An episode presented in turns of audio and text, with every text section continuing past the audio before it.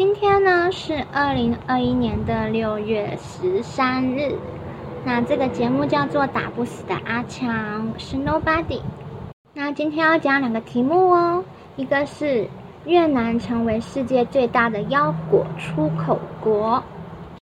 越南成为世界上最大的腰果出口国。越南腰果产业的最大优势。就是拥有世界最先进的腰果加工技术，他他们呢，透过各种技术与设备的不断精进，促使产业能在短时间内取得突破性的进展。从越南腰果协会在一九九零年成立之后，到二零二零年间呢，越南腰果出口总量超过四百六十万吨，出口总额呢超过三百一十亿美元哦。到目前二零二一年的时候呢，越南腰果约占世界腰果总出口量的八成。越南腰果已出口全球近百个国家还有地区，其中以美国、荷兰和中国大陆是越南最三大的腰果 腰果进口市场。你有没有喜欢吃腰果呢？腰果还蛮好吃的哦，有甜的口味、咸的口味，还有原味的。那甜的口味就是有点焦糖，然后你你拿起来黏黏的，可是那个很好吃哦。那原味跟咸味都是吃比较接近原味的，那感觉也是很好吃的。那虽然越南腰果的出口量跟出口额呢都是在全球领先的地位，可是它还是有一些挑战的哦，像是说越南本身的腰果原料不足哦。所以它是经由中介机构从非洲进口腰果原料，然后再回来越南进行加工制作。因此呢，原料价格可能因为中介机构的要求而有所调整。加上呢，腰果加工与出口工厂都是规模较小的微型企业，连小型都不算是微型企业哦。整体实力人嫌分散。那这可以给我们怎么样的启示呢？你看哦，我们。台湾是中小企业，然后可以成为世界经济以前啦的强国。我说以前啦，我们是亚洲四小龙，但现在越来越衰微了。嗯，那现在越南哦，它的腰果出口，他们是微型企业，微型企业呢，居然可以成为世界上最大的腰果出口国。这给我们的启示是说，如果你有自己有一个先进的一个设备，然后你又看准市场的话，你可以成为世界上最大的一个某个产物的出口国。那举例来讲，咖啡好了，因为现在是宅经济爆发的时代，咖啡或茶叶都可以有。那现在很多很多地方，就是美国啊，像雀巢啊，他们就是会主打说，诶，咖啡豆跟咖啡机这样子。就是全全球这样子贩售，他们是有点像是打包的状态，就是你你可以用我的咖啡豆，我帮你配好，你就放到咖啡机里面，有点像是一种嗯包装打包的这个状态下，所以他们就在全球可以这样子卖的很好。那现在呢，我们台湾因为 COVID-19 的期间，就是有人就发现说，台湾红茶具有 COVID-19 的疗效哦，真的，这是新闻上面有的。台湾红茶有 COVID-19 的疗效，那这样子的话，台湾是不是也可以打包红茶跟茶具，然后在全球这样子贩卖？只要政府的通路做得好的话，这绝对可行，甚至可以成为全球最大的茶叶出口国。当然，其他国家也是会有那些茶叶，对不对？可是你要看越南这个经验，越南的经验是他自己的原料不足，他从非洲进口，然后他的什么样什么东西很强，他的机器很强。那台湾的机器设备当然很强，台湾的工业、台湾的科技业都很强，所以台湾一定会有很好的机器设备。所以，这个对台湾来讲，其实是一个很大的机会。借由这个 COVID-19 的期间，就是在经济加上说有医学背书、医疗的疗效背书，这样子，其实如果政府那些官员们他可以去想这些事情的话，去看一下这些事情的话，其实这个事件会变得更好。这整个台湾的经济会变得更好。如果他的头脑有想到这些点的话，那我今天讲的第二个主题是汉可的临时差聊天 APP。那汉克呢，它是 H O N K 这样拼的，它是针对历世代开发的 A P P 聊天产品。那它也是发行商 L F E 所推出的旗舰商品。那什么是历世代呢？历世代就是指一九九零年末到二零零零年代中叶出生的人。不知道学习记录记录你是不是历世代的人？好年轻啊！那受到网际网络呢、即时通讯、简讯、M P 三等，就是三 C 的软体的影响的第一代原生世代就是历世代。因为这一代呢，他们是由科技发展形塑的社群关系跟价值观，所以也深深的影响了自我认同。那 A P P 聊天产品汉可呢，它设定的受众年龄区间在十三到二十一岁，如果超过二十一岁的话，就是系统会显示为二十一加岁。就比如说我三十七岁，它就不会显示三十七岁，它会显示二十一加岁。所以过了二十二岁之后，每个人都是一样的年龄哦。然后开发的初衷是等针对这个历世代不想等待，每天花大量时间在手机聊天的特性，所以呢，它要跟一般的聊天 A P P 做区隔。一般的聊天 A P P 就是说可以接受等待对方把话打完才收到讯息，对不对？但是为了符合历世代一秒都不想等的特性，当你跟朋友在用汉可传讯息的时候，可以马上看到对方正在输入的文字。包含说你还没有打送出去之前的错字，停顿几秒，都马上可以看到，就是你完全不需要等待哦，零时差的一个概念。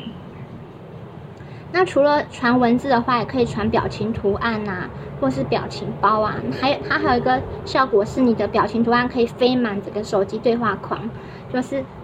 看起来很像是有图案在上面浮起来飞，还蛮漂亮的。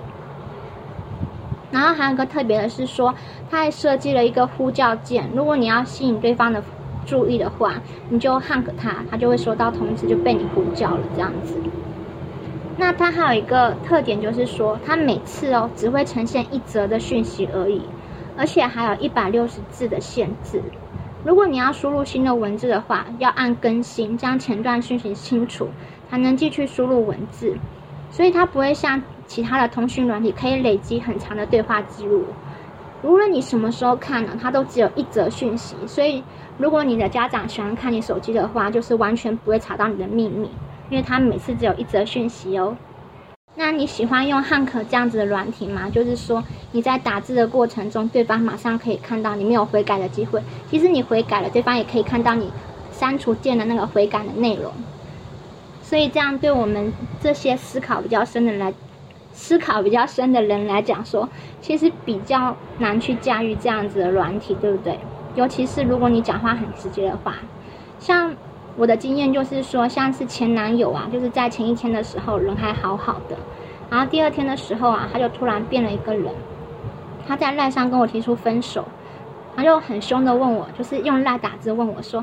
你还有什么话要说？赶快讲一讲，以后你就没机会了。然后打完字之后，你再告诉我。然后就是很拽这样子。然后当时呢，我印象很深刻。原本我打的第一句话是打“我恨你”，然后可是我看到“我恨你”三个字的时候，我就觉得说，我不想要，因为我们每个人说出来的话，第一个看到人是自己，然后每个人打出来的字，第第一个看到的人也是自己嘛，所以我就把我恨你那个。三个字删掉了，打成谢谢你。那如果呢，我跟他是用汉可在聊天的话，如果我一打我恨你，他马上就可以看到了。那这样的话，在分手的最后印象就会很很不好嘛，对不对？所以我及时能够在脑海中就是马上去反映这件事情，然后把我恨你删除，打成谢谢你，就不会留下更多的恨。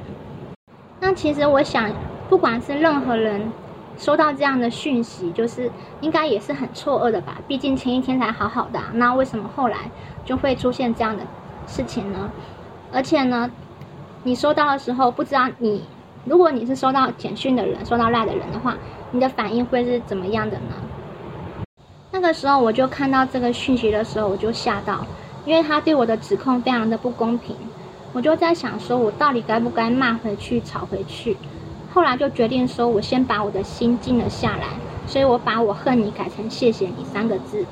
这样也可以让他之后走的时候比较顺利，彼此也不会生出更多的恨。那你会不会觉得很好奇？那既然前一天还好好的，那为什么我不会想要挽回他呢？因为他那个时候说的话已经太绝了，然后绝到就是没有跟我留下任何的余地，很多不公平的评价、指责，甚至抹黑。那这些其实再吵其实没有意义，因为你觉得那不公平，而且你觉得那是抹黑你，可是在他来看，他为了要摆脱这段关系，他就必须要做这件事情。所以我就没有花时间去解释或挽回了，因为在他讲这些话之前，他脑袋里面就已经决定这个剧本的架构了，所以挽回其实没有什么用。就是如果你遇到了一样的状况，即使你花费你的力气去挽回，但是你要想哦，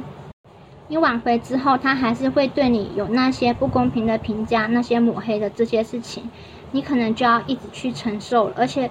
这件事情。极有可能是不能沟通的，所以呢，就是只能就是把这这个情绪尽量的情绪的释放，尽量的在对方面前压低、压低、压低，然后让他好好的离开，好好的走，然后其他的情绪，当然就是自己要去花时间去处理，就是不要再把自己的情绪丢给对方，因为他那个时候已经把情绪丢给你，你再丢给他，他再丢给你，那是没完没了的事情。他已经把他的情绪用很不好的方式丢出来了，我就不要再学习他那个不好的方式了。不过每个人都是要成长跟学习的，像我是因为到了年纪这么大，我才能够这么样的成熟。那如果是以前比较年轻的时候，当然也是会骂回去、吵回去的。可是那个时候，你越骂回去、越吵回去，自己的心会越痛。所以还是在第一时间让自己的心可以慢慢，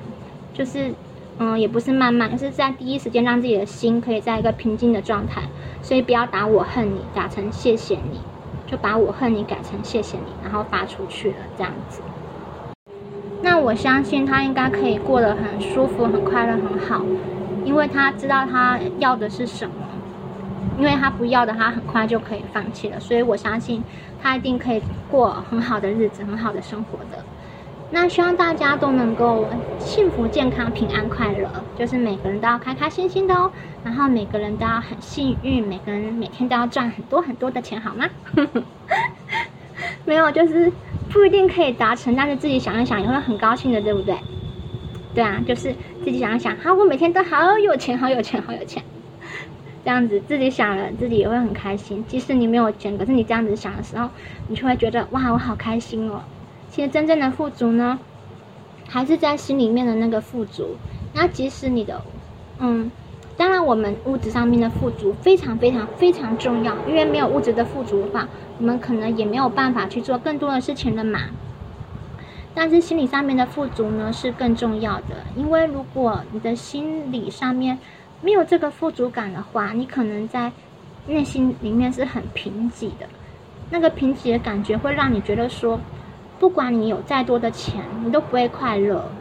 就算你是超级有钱人，你也不会快乐。你会充满着很不好的情绪。所以，你即使你是在一个外面的世界很不富足的状况之下，你也可以让自己的内心很富足，然后让自己的内心不要那么样的不快乐，快乐一点这样子。那希望大家每天都很快乐，每天都感到很富足，感受到内心的富足。然后当然希望大家在物质生活上面也一样很富足哦。